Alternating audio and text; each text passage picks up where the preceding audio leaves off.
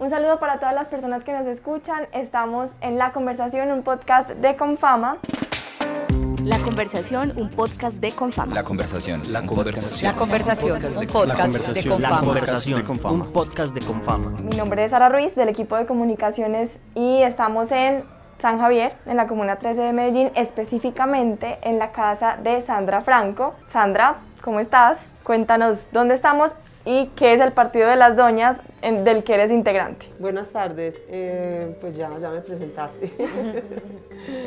bueno, bienvenidos aquí a mi casita. Esta casita es una casita que es cultural, pues la llamo yo mi casita cultural, que yo te mandé una cancioncita por ahí donde hablo de mi casita cultural. Y este es, una, este es un espacio y un lugar donde nos acomodamos las doñas, y mira que el espacio es pequeñito, es una sala, pero cuando vamos a hacer siembras o vamos a hacer alguna actividad, la hacemos afuera o la hacemos en el cementerio, o nos desplazamos a otros lugares pues, para hacer siembras, hacer tejidos, contar historias. Eh, todo empieza ahí, en el cementerio de San Javier, en Galería Viva. Yo trabajo allá, en Galería Viva, y pues a mí no me gustaban los cementerios. Detrás del cementerio siempre hay muchos mitos, muchas creencias, y pues yo fui una de las que pude quebrantar muchas creencias allá.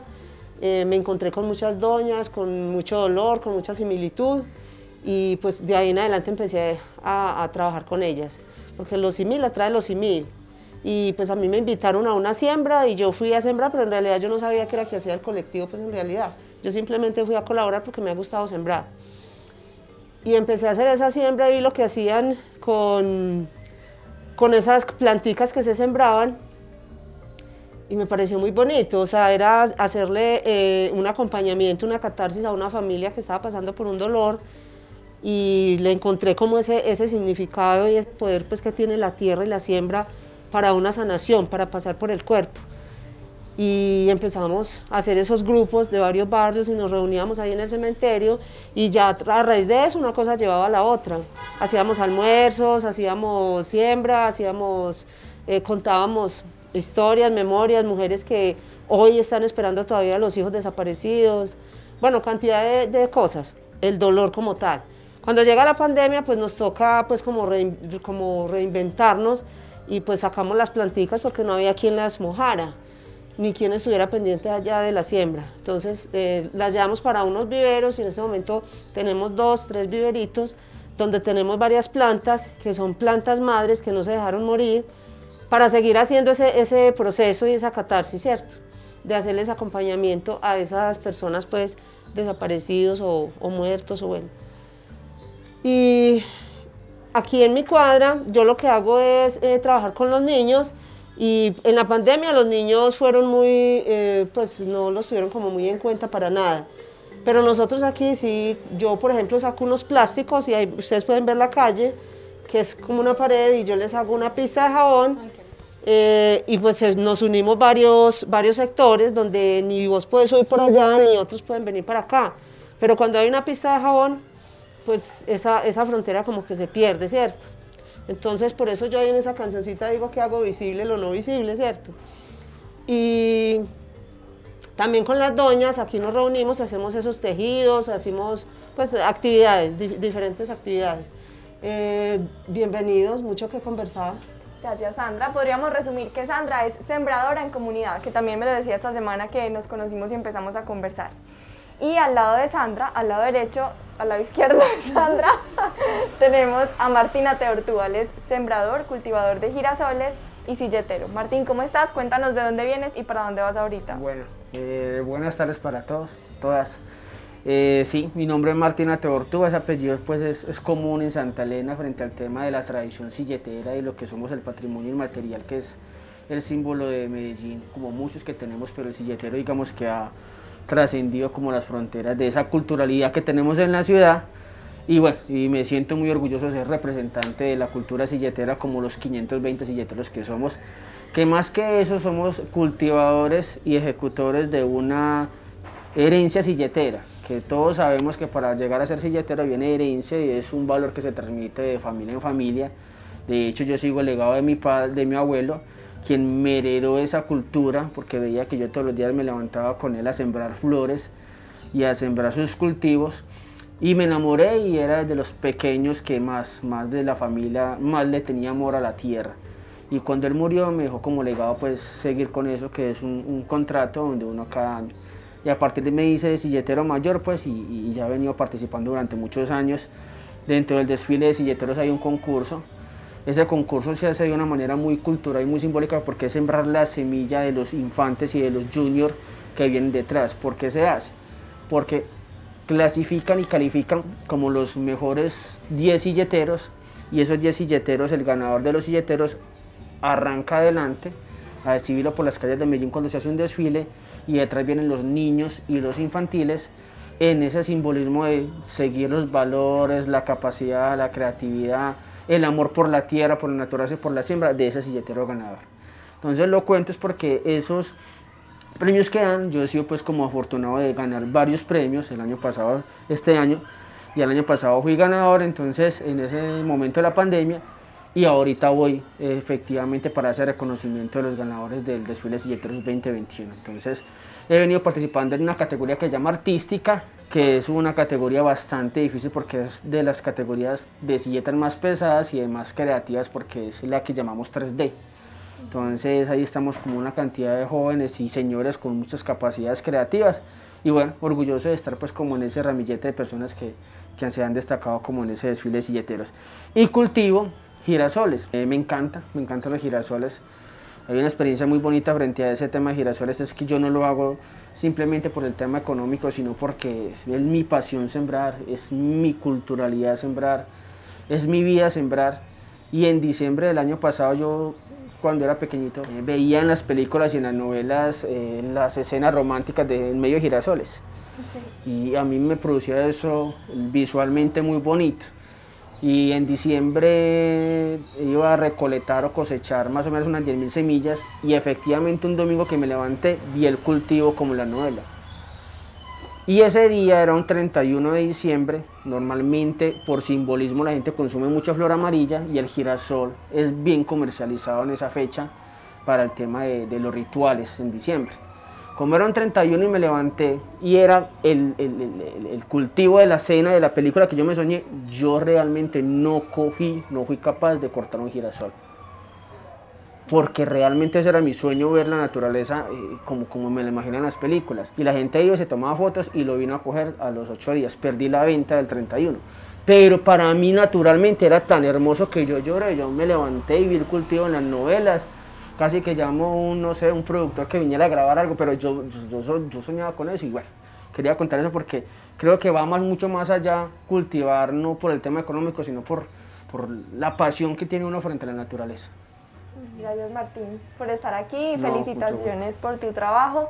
Y tenemos también a Amanda, Amanda Bravo, ella, bueno, antes de presentárselas, quiero preguntarles a nuestros dos invitados, cuando escuchan hablar del barrio La Sierra, ¿qué se les ocurre?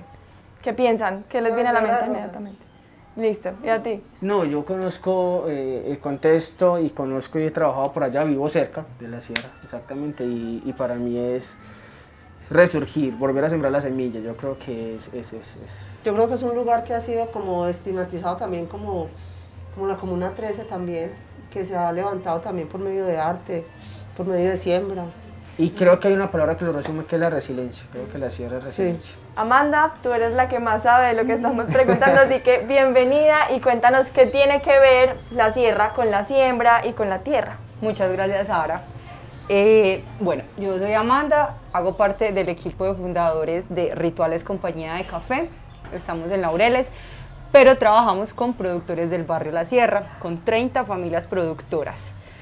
Esto es algo que, como, dice, como dice Sandra y como dice Martín, es algo que, que sale de la resiliencia, porque muy bien lo sabe Martín, eh, los productores, los caficultores, han visto por años eh, la violencia en sus, en sus casas, muy cerca de sus casas y sobre todo en el campo, pues el campo es el que más ha sido golpeado por años por la violencia.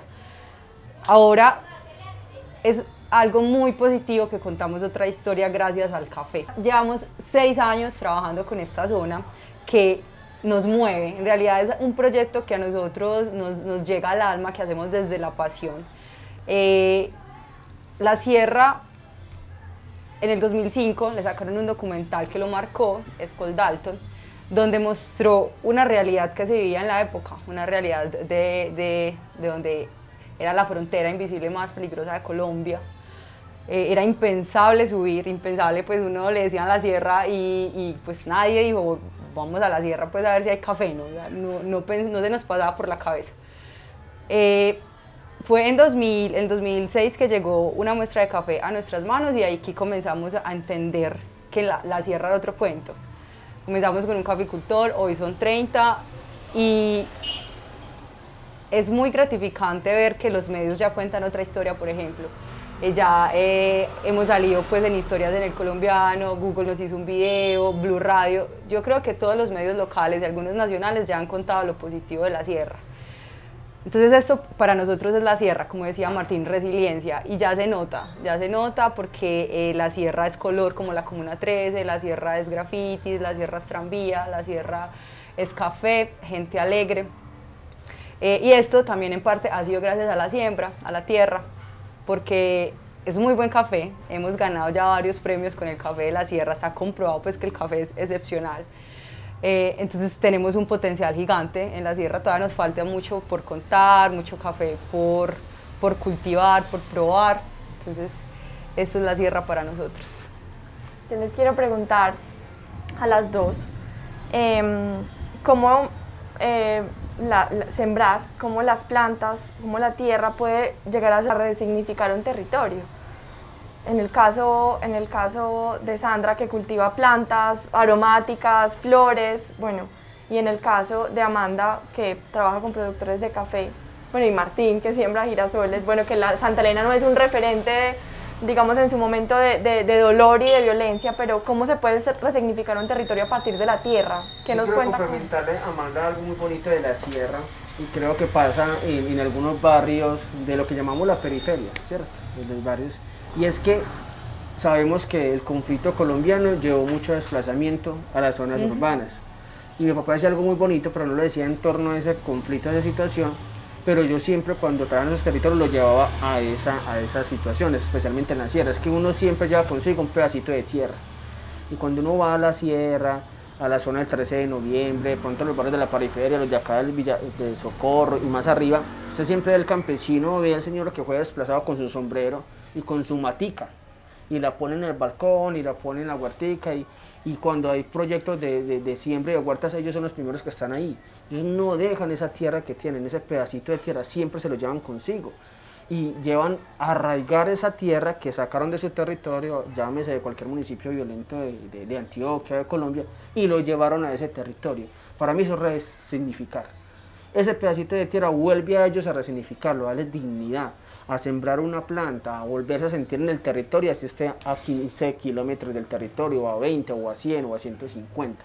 Eso los devuelve a su arraigo, eso los devuelve a la vida, eso los devuelve a la dignidad, eso los devuelve a la resignificación. Y eso pasó mucho en la sierra, que ellos volvieron otra vez con ese proyecto y volvieron a tener vida, los que sembraban su planta, su cuartica casera. Eso es vida para ellos, eso es resignificación. ¿Y qué pasa con los que están en un territorio como Sandra? Sandra, ¿cuántos años llevas tú viviendo en San Javier, por ejemplo? Yo acá en San Javier llevo por ahí 18 años más o menos. Que lleva 18 años aquí y está en un proceso comunitario. ¿Cómo se siembra en un territorio del que uno no se va? Pues prácticamente Martín lo, lo, lo dijo todo. O sea, nosotros en el colectivo Agroarte eso es lo que hacemos. Eh, de acá la Comuna 13 está compuesta de puros campesinos que ellos con su desplazamiento, ellos vinieron y trajeron el plátano, la yuca, la arepa y un montón de cosas que pues es difícil sembrar aquí. Entonces Agroarte lo que hizo fue eh, hacerles ese acompañamiento y recibir esos conocimientos, esos saberes y coger esas, esas, esas ceras o esos lugares que estaban eh, abandonados con escombros y hacer esas, esas, eh, esos encuentros comunitarios con los campesinos y con gente, o sea, de, del mismo barrio.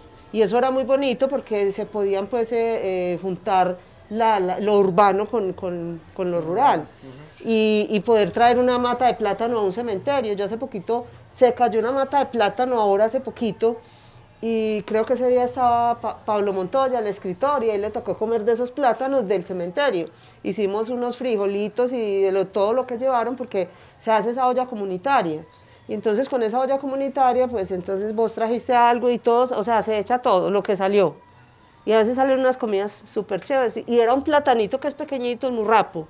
Quedó delicioso, quedaron deliciosos y, poder uno, pues, eh, eh, que ellos vayan y le muestren a uno y en un cementerio donde hay tanto mito y tanta cosa, eh, poder uno arar esa tierra y poder sembrar y que ese fruto, pues, lo podamos consumir nosotros en una ciudad, en un cementerio, es algo muy bonito. Y los campesinos se les dio esa oportunidad también de que ellos puedan sanar a través de esa misma tierra que ellos traen y de ese territorio que son ellos. Pero ellos también están sanando a nosotros, los de aquí de la ciudad, que somos territorio también. O sea, ellos hacen una parte muy importante en, en, la ciudad, en la ciudad y en el campo, pero los que están aquí, los que vinieron, pues que fueron desplazados, eh, pues nos, a nosotros nos han servido muchísimo, realmente en la ciudad, porque por ejemplo yo aquí afuera, yo tengo mi romero, tengo mi, mi sidrón, tengo mis planticas y a veces yo necesito una aromática y yo no voy a la tienda, sino que voy y me cojo unas hojitas y me hago mi, en materos o en terrazas, porque también hay terrazas donde, donde nosotros hacemos, o en el cementerio, o en, no sé, o sea, pero ya tenemos ese, esa, esa mentalidad de que nosotros podemos cultivar nosotros mismos, así no tengamos el espacio, así sea tierra, como dice acá, somos plantas callejeras que, que nos resistimos a que nos echen el cemento. Y lo que llamamos a veces maleza no es tan maleza. De ahí sale cosas muy bonitas. Y hay plantas que a veces no conocemos que son medicinales. La chancapiedra, por ejemplo, es esa planta que es como rastrojo en otras matas y, se crecen juntas, pero nosotros decimos que es maleza porque no la conocemos y la arrancamos. Pero hay, unas, hay, alguien que tiene ese conocimiento y viene y nos dice, vea, este esto sirve para esto, sirve para eso. Y, ah, entonces mira, el conocimiento que se está, se está trayendo del mismo campo aquí a la ciudad, o sea, lo que se está uniendo. Y en la sierra también está Renacer. Renacer es un, ¿cómo se llama ese, ese sitio donde se procesa el café, que es más allá de sembrarlo? En la microcentral. La microcentral. exacto. Es una microcentral porque eh, los caficultores, nosotros les estamos ahorrando tiempo a los caficultores y plata para que se puedan concentrar más en, mejorar sus viviendas. Entonces nosotros les, eh, eh, les em, ellos nos entregan a nosotros el café en cereza y nosotros nos encargamos de todo el proceso de beneficio. Normalmente. ¿Qué cereza? Eh, cuando se recolecta, o sea, ella simplemente lo recolecta. aprendiendo el tema Sí, claro, ellos, lo recolectan y nos lo llevan a nosotros. Normalmente se recolecta y cada caficultor hace en su casa pues el proceso de beneficio, eso implica unos costos, contratar personas, nosotros lo hacemos por ellos. Entonces ellos solamente recolectan y nos entregan a nosotros el café. Entonces le pusimos a la microcentral Renacer, porque es un proyecto aparte que incluye la exportación, el café que llevamos a rituales, vender a otras tiendas. Entonces no solo es el café de rituales, sino para otras partes. Entonces por eso se llama también eh, proyecto Renacer. Es un proyecto independiente de rituales, pero todo es una cadena. Eh, ¿Por qué Renacer? Pues su palabra lo dice, eh, es renacer gracias a la tierra, renacer gracias al café, a tener esperanza porque ellos tienen en sus tierras un tesoro, pues el café que ellos tienen es increíble, unas variedades muy antiguas que ya casi no se ven en Colombia, unas variedades muy muy buenas que dan una tasa excelente. Entonces eh, ellos no sabían que tenía, por ejemplo, ese tesoro en sus tierras, ellos eh, lo vendían pues a, a precio que estuviera en el mercado, perdiendo mucha plata. Eh, ahora con estos precios justos que nosotros les pagamos, pues ya se están concentrando más en mejorar su vivienda y no en los procesos que deben hacer para el café. El proceso que adelanta rituales en la sierra y que también hace Sandra con Agroarte, con las doñas en cada territorio que tiene influencia, trabaja con la memoria. Mm, toman la memoria de, unas, de un grupo de personas de un territorio y lo resignifican, lo convierten, pero también una silleta una construcción con flores em, que, es belleza, también guarda memoria, Martín. Cuéntanos historia, una historia de, que, de que como una silleta guarda memoria. Mira, hay, muchas historias dentro del arte silletero como tal. Eh, yo me emociono mucho, a veces termino llorando porque nosotros nos emocionamos, no solamente yo, sino los 520 silleteros, cuando hablamos de la culturalidad y especialmente las silletas, viendo a mi papá llorar, que es un hombre de raca, mandaca, fuerte, que creíamos que no existía la masculinidad de las nuevas masculinidades, de que sentimos, lloramos, nos eh, sensibilizamos, y ver un campesino de Santa Elena hablando de la cultura silletera en un momento a otro quebrantarse porque vive, la sueña, tiene mucha simbología, entonces eso es muy bonito. Lo quiero decir por lo siguiente, porque hay muchas historias. Sabemos que el desfile de silleteros nació como eh, una actividad de transporte. Se hace homenaje al silletero, al estribero, al carguero, más no a las flores. Pero en Santa Elena, que era una zona de vocación floricultora, agrícola y floricultora a la vez, y que bajaban y vendían sus productos en la época de 1940, 47, en la Plaza Cisneros o el Pedrero que llamamos el epicentro de la economía antioqueña en esa época, bajaban y ahí a partir de ahí salió el desfile de porque era un homenaje a los cargueros y los triberos. Hicieron una protesta, una protesta porque el mercado de Panamá les cerró a ellos eh, el mercado como tal de la exportación de flores porque preferían las tenificadas del oriente antioqueño, las bajo invernaderos, las rosas y demás, y ese mercado de ellos pues digamos que estaba amenazado comercialmente. Hicieron una protesta y a partir de ahí nació esa siembra, esa cosechita de ser el desfile de silleteros. Y a partir de ahí una cantidad de historias, ¿cierto? Cómo se fue evolucionando el desfile de silleteros, cómo nos convertimos en patrimonio eh, nacional y ya estamos a expensas de ser patrimonio de la humanidad por Colombia. Entonces hemos sembrado una, una semilla que poco a poco creo que hoy estamos ya cosechando y eso es fruto de todo el esfuerzo de cada familia, porque es cada familia que se ve representada con cada silletero. Y a partir de ahí una cantidad de historias. Tiene que haber mucha conexión con la naturaleza. Eh, la silleta carga realmente la historia de la ciudad, la historia de, de, las naciones. Ustedes ven una silleta y ven simbolizados situaciones sociales como el tema del maltrato infantil, el tema de la dignificación de la mujer, todos esos temas. Y cada un silletero cuenta una historia con una silleta pero también cuenta su historia cultural. Yo siempre, siempre, siempre, y me parece, y se lo iba a decir ahorita cuando Sandra, eh, cuando Amanda hablaba ahorita de, del café, yo he hecho tres silletas con el tema del café, con una taza de café que siembra, en homenaje a los campesinos, en homenaje al café y en homenaje a la cultura. Y con esas tres he ganado. A mí me dicen, el, otra vez con la taza de café volví a ganar. Y es que realmente eso sensibiliza, nos identifica, nos llena de, orgullo, nos llena de pasión. Y siempre toco el corazón del jurado cuando llevo esos temas. Y pasó el año pasado con la que gané, el año pasado también, y hace cuando me gané el primer puesto también era con un tema de café. Siembra la vida, siembra no sé qué, siembra café. Y siempre lo hablo esos términos y eso sensibiliza. Y el día que gané, que era una taza de café, eh, me pareció muy bonito porque yo creo mucho en esas enseñanzas de nuestros abuelos y de nuestra simbología. Cuando mi abuelo me generó eh, el tema de, enseñarme a hacer silletas, él fue de los primeros que hizo las silletas emblemáticas, ¿cierto? Y hizo una mariposa. Y ya entendía por qué él hacía la mariposa, porque la abuela, la esposa de él, o sea, mi abuela, mamita chule, le encantaban las mariposas. Y ella siempre le tenía un augurio a las mariposas. Y cuando una vez mi papá en el 1988 se ganó el premio absoluto del desfile de silleteros, se le postó una mariposa en el hombro. Cuenta la historia. Y la mariposa se fue con el desfile de silleteros y efectivamente la abuelita le dijo, la mamá en ese caso, le dijo, te vas a ganar el primer puesto porque mira, la mariposa te acompañaba toda la semana. Y efectivamente. En 1900, del 2017 se creó la categoría artística, eh, murió mi abuela, Murió unos días antes, murió mi abuela, tres días antes murió mi abuela. Y ella siempre me decía que yo debía pues de, ser como el, propulsor de la, de, la historia silletera de la familia, ¿cierto? Mi papá pues ya... Y efectivamente yo soñaba porque quería ganarme el premio, no por competencia, sino porque quería darle ese regalo a mi abuela que me lo había dicho. Y faltando tres días lloré como un loco porque se me postó una mariposa que... ¿Cierto? Y todo, y no se le digo mentiras, todos los tres días la mariposa estuvo ahí. Yo ya me emocioné, traje con muchas ganas esta noche, dormí dos días. Me recogieron en ese día, bueno, la parafernalia el día de las silletas, creo que les ha tocado a algunos de ustedes.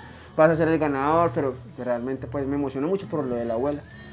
Cuando me monté a la, a la camioneta con la silleta, porque mi familia tenía una expectativa porque realmente el trabajo hizo bonito, me dijo mi sobrinita, que era hija de mi abuela, me dijo, mira la mariposita. A mí se me olvidó la mariposita. Cuando me dijo, mira la mariposita, la mariposita estaba trepada en el cosito del carro.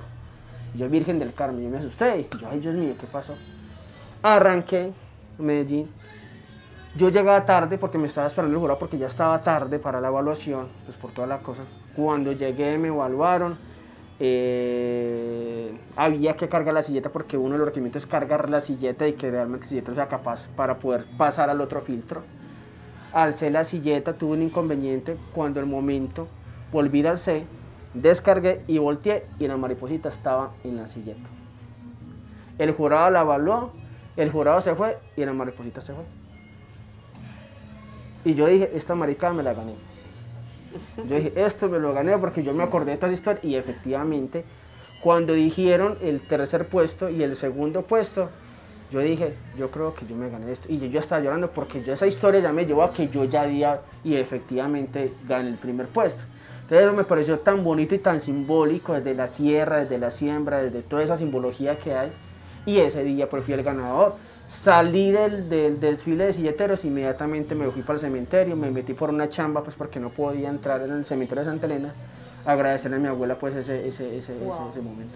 Fue muy bonito. Entonces desde ahí hay muchas historias, hay muchas historias. Eh, sí, ves, eh, desde que llegamos estuvimos hablando de mariposas. Ah, bueno. Sí, sí, Cuéntale, cuéntales a las personas que nos escuchan cómo, cómo es eso de las mariposas que hoy se consuma con esta Sí, historia. sí. Por favor, Pues- Sandra, cuéntale.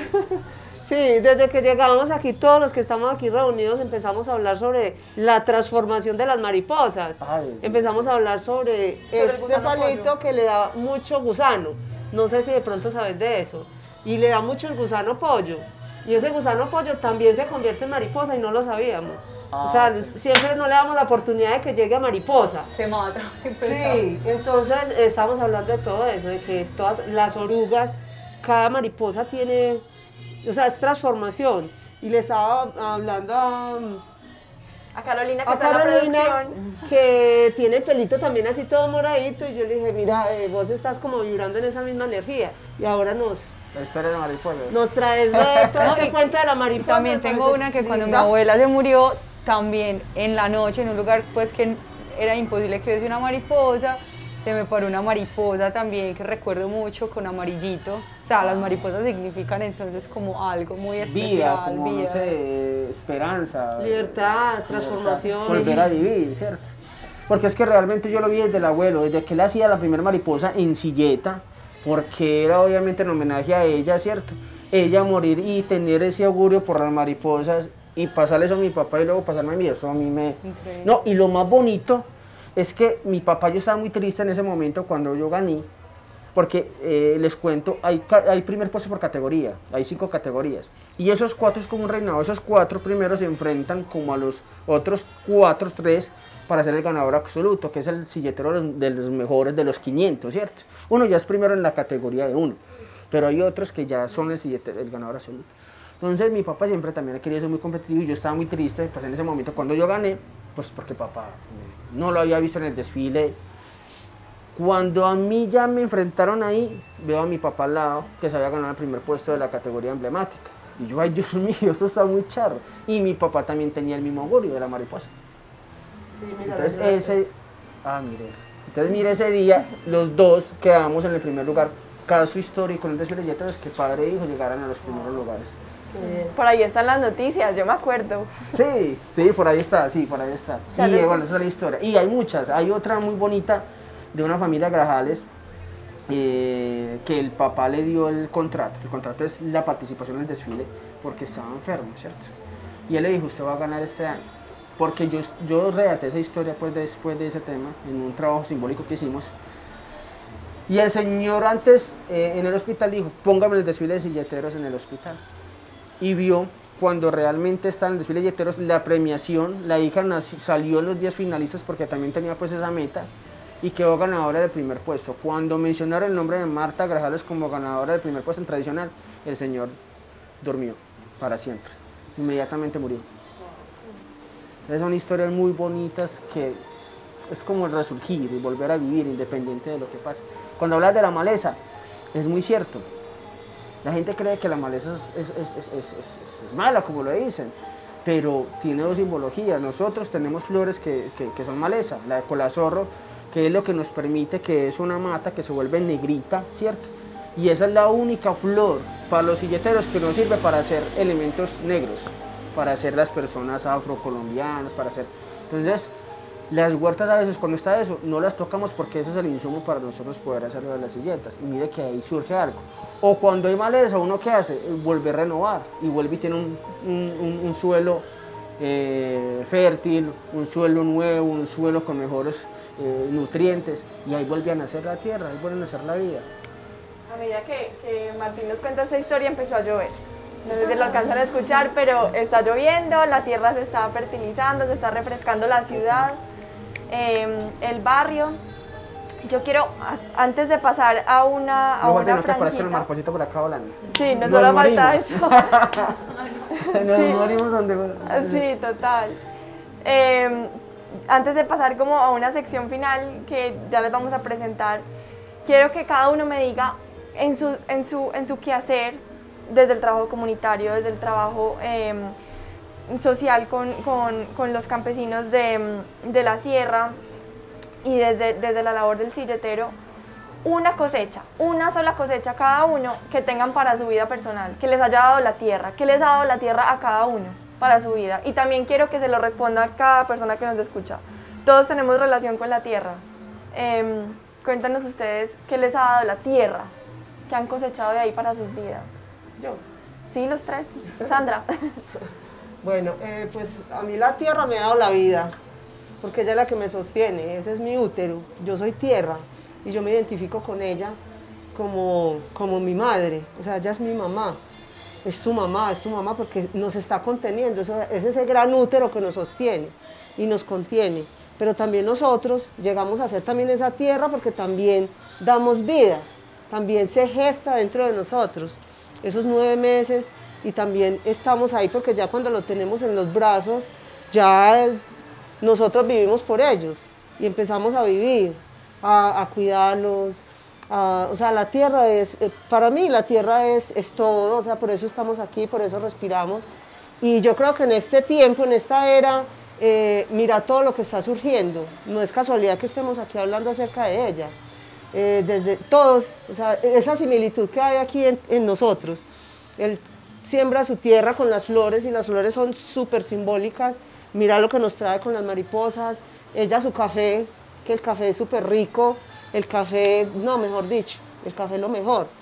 Y también lo que hizo a través de eso, lo que, lo que están haciendo, eh, ese, ese, ese, conocer de, de, de, que con la tierra podemos sanar, traer sanación a un barrio, a una comuna donde ha sido golpeada, donde ha sido estigmatizada, donde han habido tantas violencias, como ha sido aquí también en la Comuna 13, donde nosotros con la tierra hemos podido sanar, hemos podido traer memorias, hemos podido eh, pasarlas por el cuerpo y, una, que podemos nosotros decir en agroarte es eh, cuerpos gramaticales, donde se hace esa siembra, donde hemos podido hacerla ya eh, fuera del país, aquí se ha hecho muchas veces, donde se tiene que trabajar, esa persona trabaja, hace muchos ejercicios para poder llegar a sembrarse y hacer esa catarsis en esa tierra y tomarnos un espacio, porque nosotros no tenemos lugar definido ni a nosotros nos pagan, ni nada de esas cosas, sino que es algo que se hace por vocación. Es un llamado que se hace y, nosotros hacemos esa siembra y vienen esa gente que tienen ese dolor y esa similitud y dicen, yo quiero participar en cuerpos gramaticales.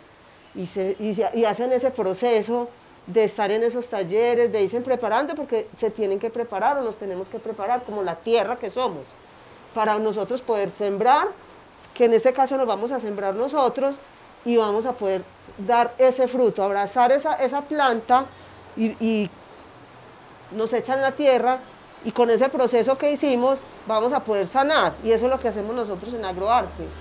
Y te podría mencionar un montón de cosas porque agroarte es ese arbolito, desde la raíz, el tronquito, las ramas y el fruto que da y tiene muchas, muchas memorias y muchos, muchas historias. Eso lo pueden encontrar en, en, en las redes.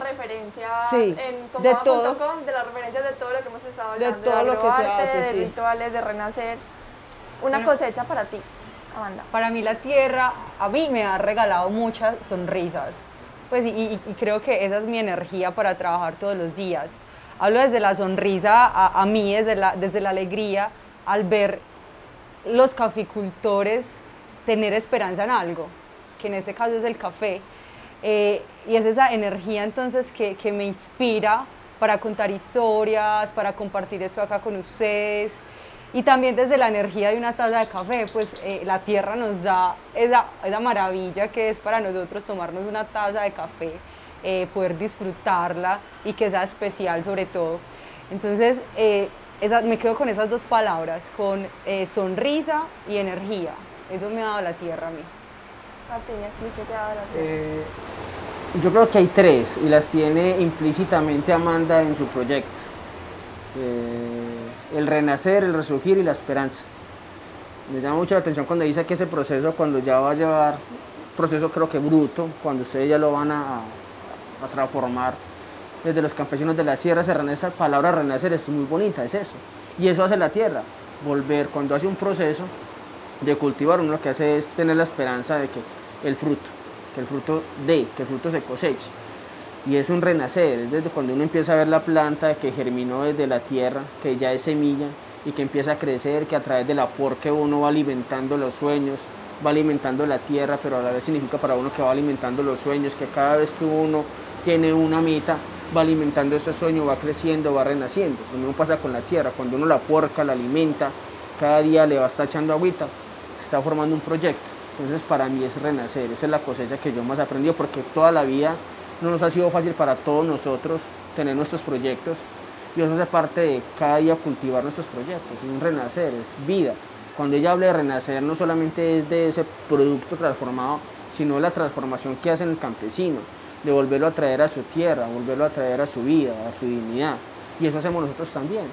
Volver a cultivar para nosotros es vida, además que obviamente son recursos económicos pues para nuestro sustento, también es vida, es volver a a vivir, volver a, tener un colectivo de familias que vivimos de eso, que nos unimos en torno a una semilla y es un renacer para todos nosotros.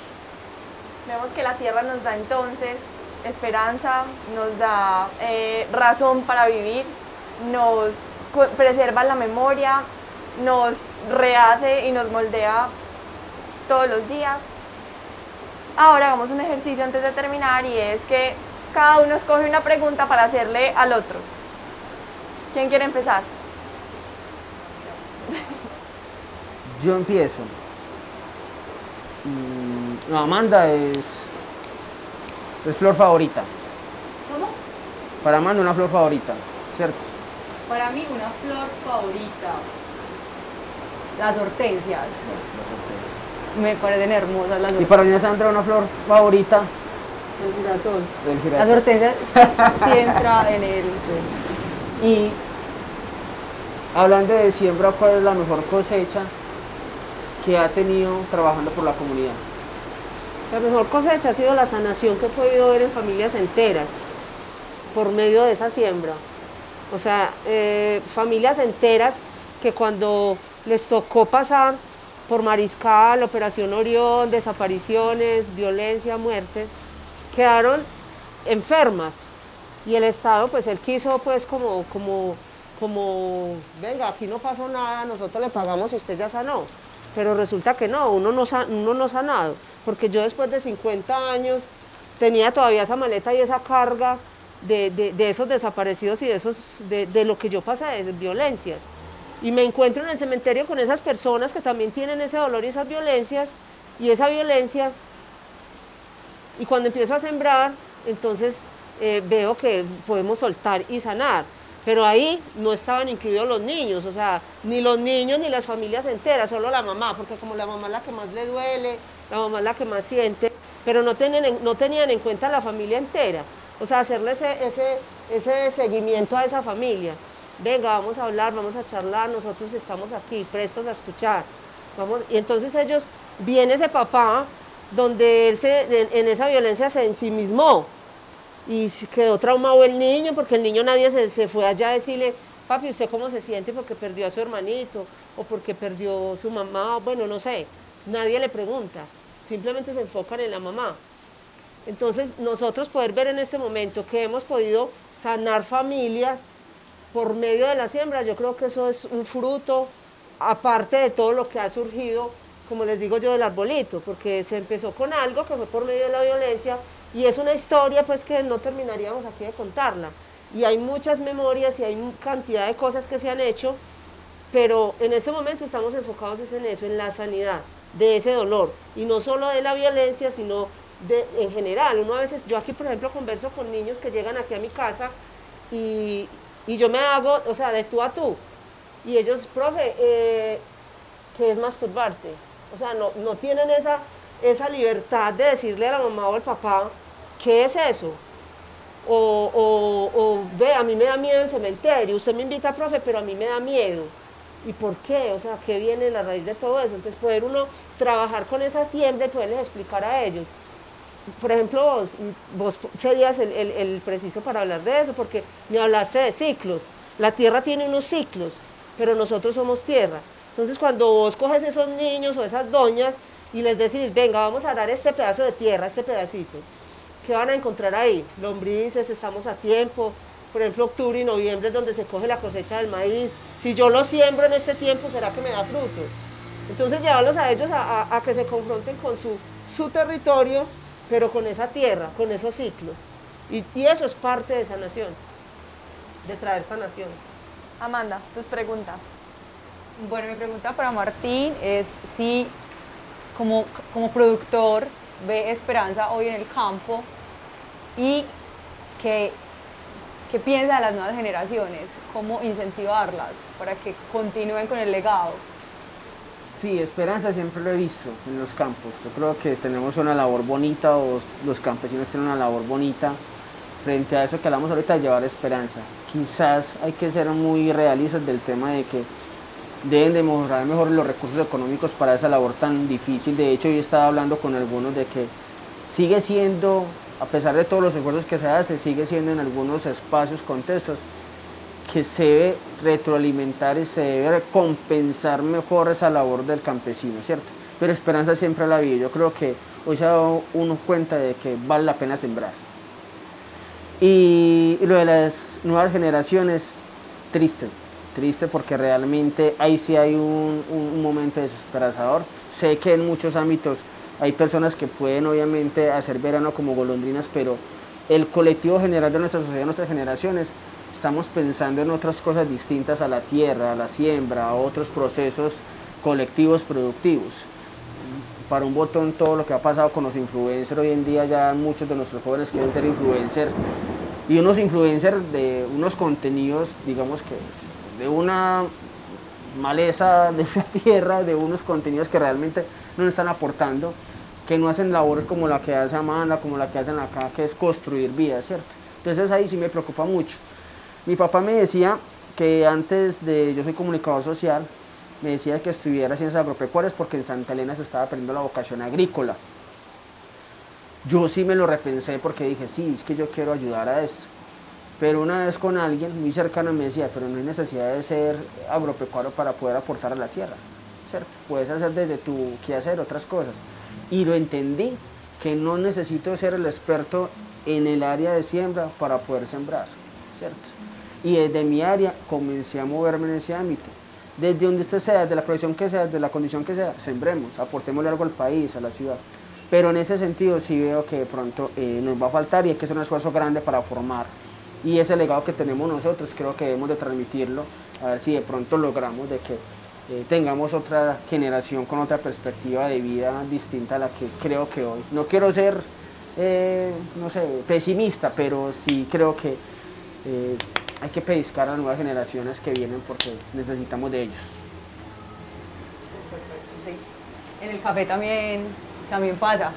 Pero eh, lo que pasa con el café es algo que, que también es positivo, que eh, tenemos otras profesiones que le pueden gustar a los jóvenes, como el barismo, el tueste, la catación, entonces estamos incentivando a los jóvenes de la sierra para que estudien con nosotros y trabajen con nosotros, trabajen como tostadores en la fábrica, trabajen en la barra de café rituales, eh, para que vean esperanza en el café y para que entiendan que hay más allá también de, de, la siembra. Es importante, es, importante también, pero hay otras, otras profesiones que lo complementan. La pregunta de Sandra. ¿A quién le a pues yo creo que la pregunta se la puedo hacer a todos dos. Escuchándolos a los dos, yo veo que están muy enfocados más que todos como en, en negocio, o sea, en expandirse como negocio, no tanto el llamado y vocación por, por, por una sociedad, por una, por una sociedad que está enferma, que tiene dolor, sino que usted, o sea, todo el tiempo me hablaste fue de, o nos hablaste fue de, de, los premios, de todo lo que has hecho, ¿cierto? Visibilizaste tu trabajo. Y lo mismo veo por acá, me visibilizaron el trabajo, ¿cierto? Pero no veo cuál es el llamado y cuál es la vocación a nivel personal y a nivel mundial. o sea, desde tu siembra, yo por ejemplo, desde lo que están haciendo los dos, yo creo que podrían aportar cantidad de cosas, sin enfocarnos en un, en un beneficio monetario. Para mí la empresa no es sinónimo de, de, recursos. No solamente es sinónimo de recursos, también es lo que hablamos de nosotros, de resurgir, de vida, de sembrar otras cosas. Obviamente en la Sí, esa es mi pregunta, o sea, desde corazón, o sea, ese corazón. desde el corazón, o sea, ustedes trabajan desde ese llamado y esa vocación, o, o están sinceramente porque es el recurso de, o sea, esto es lo que nos va a dar eh, el sostenimiento. Amanda y yo sabemos que la tierra, y lo hablamos ahorita, la tierra, cultivar, hoy en día no da recursos económicos para uno vivir. Créame que no los da, créame.